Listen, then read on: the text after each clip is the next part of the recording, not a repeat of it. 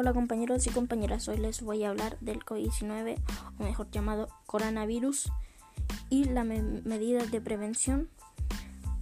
Y eso.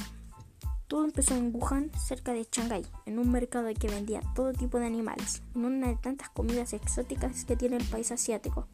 Se produjo el primer brote del COVID-19, o mejor llamado coronavirus, supuestamente producido por los murciélagos. Solamente son especulaciones que dicen que son con los murciélagos. Los contagiados aparecieron en el mes de diciembre, o dicen que en octubre.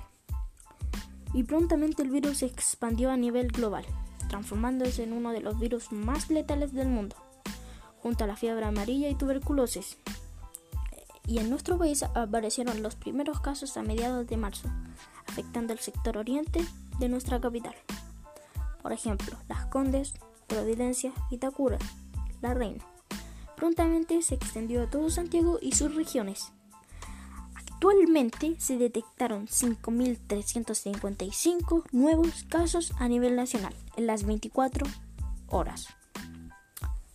Además, la cifra total de fallecidos aumentó a 4.295.